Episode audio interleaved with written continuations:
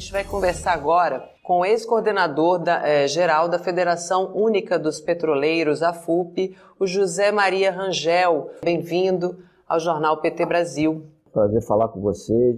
A gente vê as propagandas oficiais do governo, eu acho que eles estão morando em outro país, né? Que não seja o Brasil. Mas, como ele bem, bem falou, a população vai, vai dar a resposta na hora certa. Com certeza, a gente está trabalhando para isso, né, Zé Maria? Porque a gente não aguenta mais, assim, nem dar tantas notícias ruins todos os dias e nem viver nesse clima, né, que o Brasil atual traz aí para a população. E a gente tem discutido diariamente aqui no Jornal PT Brasil como os seguidos aumentos aí dos preços dos combustíveis afetam a vida de todo mundo, né? Todo o, o povo brasileiro está sendo muito sacrificado por esses sucessivos aumentos. Enquanto isso, a Petrobras declara aí esse líquido, é, esse lucro líquido de mais de 44 bilhões de reais só no primeiro trimestre, que é o maior já registrado por uma empresa de economia mista no Brasil. O Bolsonaro ataca a Petrobras, diz que não pode fazer nada, né, a respeito do preço dos combustíveis. E eu queria que você explicasse para nossa audiência, para quem está acompanhando aqui o Jornal PT Brasil, o que está acontecendo de fato, né? O que, que é verdade nesse cenário e qual é a responsabilidade do governo federal nisso? Então, Amanda, é... a Petrobras, apesar de ainda ser uma empresa que tem como seu controlador majoritário o governo federal, o governo federal hoje tem 50,3% das ações com direito a voto, ela administrativamente ela já opera como uma empresa privada. E a gente sabe que as empresas privadas, elas têm como meta fundamental o lucro a qualquer custo. E é isso que nós temos, estamos assistindo. É, você está falando do lucro no trimestre de 24 bilhões. O ano passado a Petrobras apresentou um lucro de 101 bilhões de reais. 101 bilhões de reais. E esse lucro, é, na sua esmagadora maioria, ele é fruto do aumento no preço dos combustíveis, da política de, de preços que a Petrobras vem praticando e da venda do patrimônio público. Né? E a culpa e nós estamos assistindo, Amanda, o maior programa de transferência de renda às avessas que esse país já viu, que é a classe trabalhadora sustentando o bolso dos acionistas da nossa empresa. E a culpa de tudo isso é de Bolsonaro. Eu não tenho a menor dúvida, eu tenho falado em todas as oportunidades que eu tenho e com, é, é, com a legitimidade de quem já foi conselheiro de administração da Petrobras no ano de 2013 a 2014, durante um ano, eleito pelos trabalhadores em um projeto aprovado pelo presidente Lula, que, que, que possibilitou que nós, trabalhadores, tivéssemos uma vaga no conselho de administração das empresas. Então, por já ter, ter estado lá no conselho, eu não tenho a menor dúvida de afirmar que a culpa é de Bolsonaro. Por quê? Porque quem indica o presidente da Petrobras é o presidente da República. Quem indica a maioria dos representantes no conselho de administração, hoje são seis que o presidente indica, é o presidente da República. Nenhum diretor da Petrobras ele é indicado se não tiver o aval do presidente da República. E a, a, a, a cabe à diretoria, está no estatuto da Petrobras, é a diretoria quem precifica os combustíveis, quem cria uma política de precificação dos combustíveis. E essa política ela é autorizada, aprovada ou não, pelo Conselho de Administração. E nenhum dos conselheiros, Amanda, nenhum dos conselheiros vota sem a orientação do governo. Eu estava olhando ontem o site da Petrobras, está lá o nome dos conselheiros, todos eles ligados ao mercado, indicados pelo presidente da República, eles colocam, eles têm a cara de pau de dizer conselheiro tal, independente, não sei o que, independente. Não existe ninguém independente nessa história. Não existe ninguém neutro. Neutro é shampoo de criança ou detergente. Né? Eles estão lá a serviço do mercado. Por isso que nós temos hoje uma política de preço dos combustíveis que beneficia o mercado financeiro, prejudica a população. Vejam vocês que desde que foi implementada essa política nefasta de paridade de importação, ou seja, atrelar o preço dos combustíveis no nosso país ao dólar, nós já tivemos uma variação no preço do, do, da gasolina de 157%. Essa política foi implementada em outubro de 2016. Então já tivemos uma variação de 157% para uma inflação de 35%. O gás de cozinha é pior ainda. A variação que nós tivemos desde o início da, dessa política de preço foi de 324% para uma inflação de 35%. Daí a gente vê que, de fato, é, a ordem de prioridades no nosso país ela está completamente invertida. Não é à toa que a reportagem que me antecedeu falava do, do, do, fala do, falou dos altos índices de acidente. Não é à toa que as pessoas estão fazendo isso, porque elas têm que optar. Ou elas compram comida, ou elas compram o botijão de gás. Isso demonstra a, o, o, a falta de compromisso do governo federal para com a população mais carente. E assim, uma opinião muito é, é, é pessoal, tá, Amanda? Eu não vejo como solução esses auxílios que estão sendo criados. Não vejo. Tenho falado isso por todos os espaços que eu vou, tá? É, eu penso que nós temos que bater na política. Eles ajudam, quebram o galho no momento, agora vão continuar deixando o preço dos combustíveis caros e enchendo o bolso dos, dos acionistas, porque para os acionistas não vai mudar em nada, eles vão continuar ganhando dinheiro.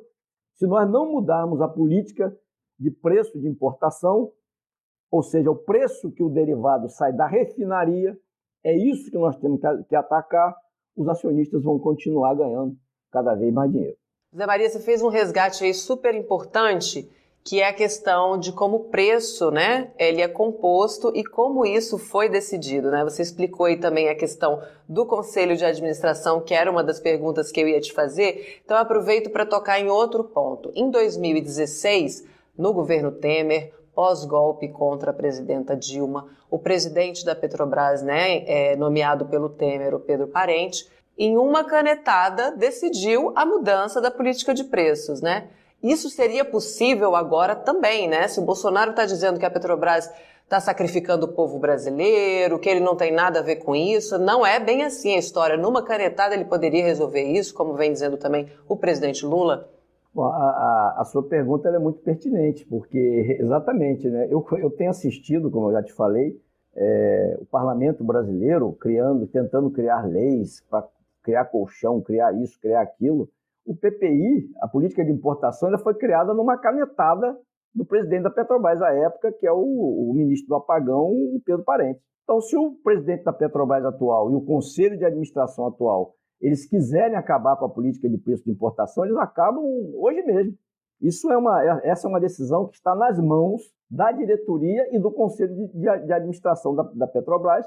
Volto a dizer que o presidente da Petrobras ele tem é, é, é totais, ele faz parte do conselho e ele tem, pode simplesmente sim é, é, acabar com essa, com essa política.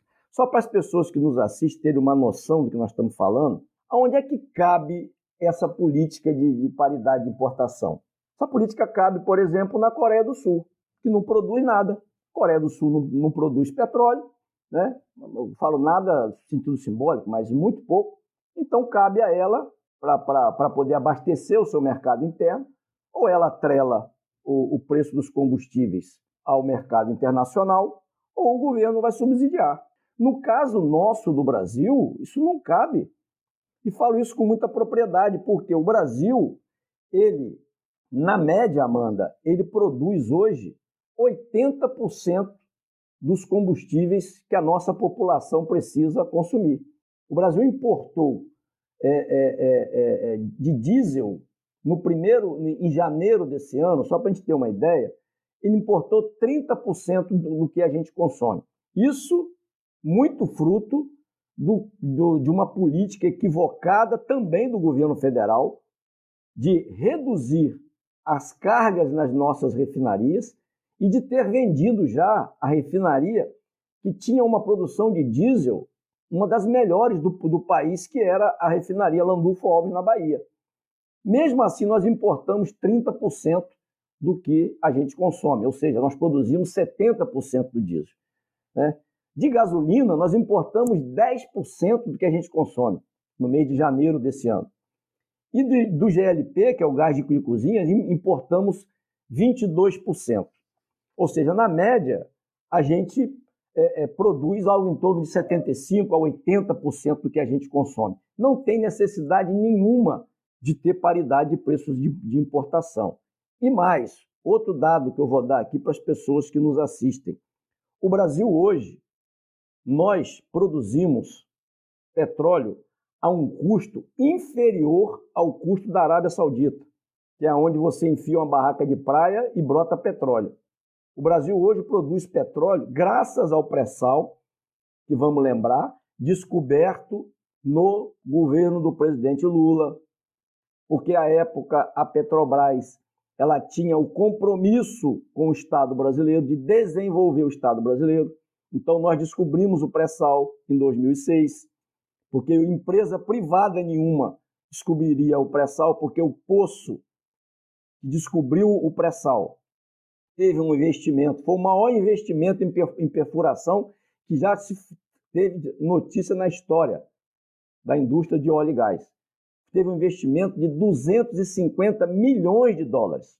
A Shell teve a oportunidade de perfurar, não, é, é, é não, não, não quis fazer porque o custo estava muito alto. A Chevron também e a Petrobras, sob a batuta do presidente Gabriele e também do diretor Guilherme Estrela, nós descobrimos o, pré-sal. E isso nos possibilita hoje ter um custo de extração de petróleo na casa dos 5 dólares o barril.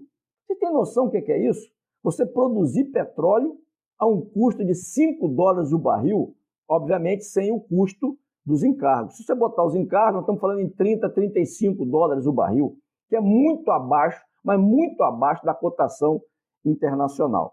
Quando a gente corre e vem para o custo de, de, nosso custo de refinar petróleo, o Brasil hoje refina petróleo a um custo de 1,77 centos o barril de dólar, que também é muito abaixo do, do que o mercado internacional. Então, esses números comprovam que essa política antipovo ela só é praticada para favorecer ao mercado internacional. E aí concluo essa minha intervenção dizendo que é, é, é, hoje, e nós sabemos muito bem, que a esmagadora maioria dos alimentos no nosso país é transportada por via rodoviária.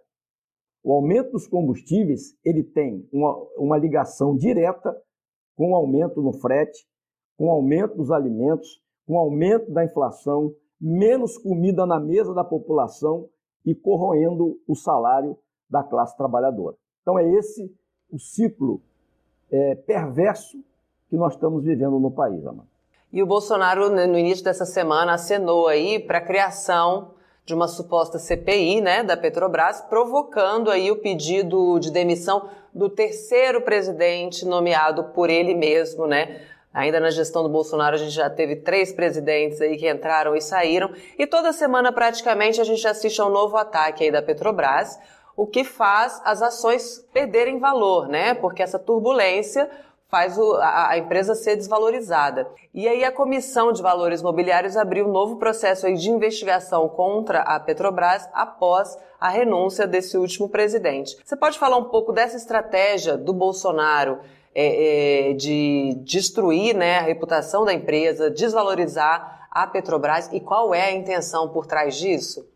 Amanda, vamos lá. Primeiro, em relação à questão das ações, as ações elas sobem e descem. Então, isso não, é, eu não me preocupo nem um pouco com essa questão das ações, porque a Petrobras é uma empresa que ela tem uma, uma, uma capacidade de investimento impressionante, pena que não está sendo usada para o bem. Então, o mercado, mercado de ações é um mercado que a gente sabe é um mercado especulativo, então eu não confesso que eu não me, me, me preocupo muito com isso. Em relação à questão do, do, da troca de presidentes, é, o Bolsonaro, com todo respeito a um, a um botequim da esquina, que a gente para para tomar uma cerveja, comer um tiragosto, o Bolsonaro está tratando a Petrobras, a maior empresa do país, como se fosse um botequim da esquina que você troca o, o dono a, ao seu bel prazer. E, e, e, nenhuma empresa de óleo e gás consegue se, se segurar com essa, essa instabilidade. Né? Só para lembrar, o Gabriel foi presidente da Petrobras por mais de 10 anos. Né? Então, mas era num governo sério, um governo que sabia da importância que a Petrobras tem pro, pro, para o povo brasileiro, para desenvolver o Estado brasileiro, que foi no governo do presidente Lula. Essa questão da CPI é, é mais uma cortina de fumaça, por quê? Porque o Bolsonaro ele é, ele é comprometido, ele tem uma, uma, uma ligação umbilical com, com, a, com, a, com o mercado financeiro. Basta ver que os representantes indicados pelo governo no conselho de administração da Petrobras, vou repetir, os representantes indicados pelo governo no conselho de administração da Petrobras, to, maioria, todos eles são ligados ao mercado financeiro. Eles não vão votar nada lá para poder favorecer a Petrobras, o Estado brasileiro. Então ele joga essa coisa da CPI, é uma cortina de fumaça para criminalizar a Petrobras né? e ele tirar, tentar tirar a sua responsabilidade por esses aumentos de preço é, dos combustíveis. Né? Talvez se essa CPI fosse adiante, acredito que não vá, né? mas vai se chegar ao Bolsonaro. Vai se chegar ao Bolsonaro. Então, talvez eu acho que, que isso não vai.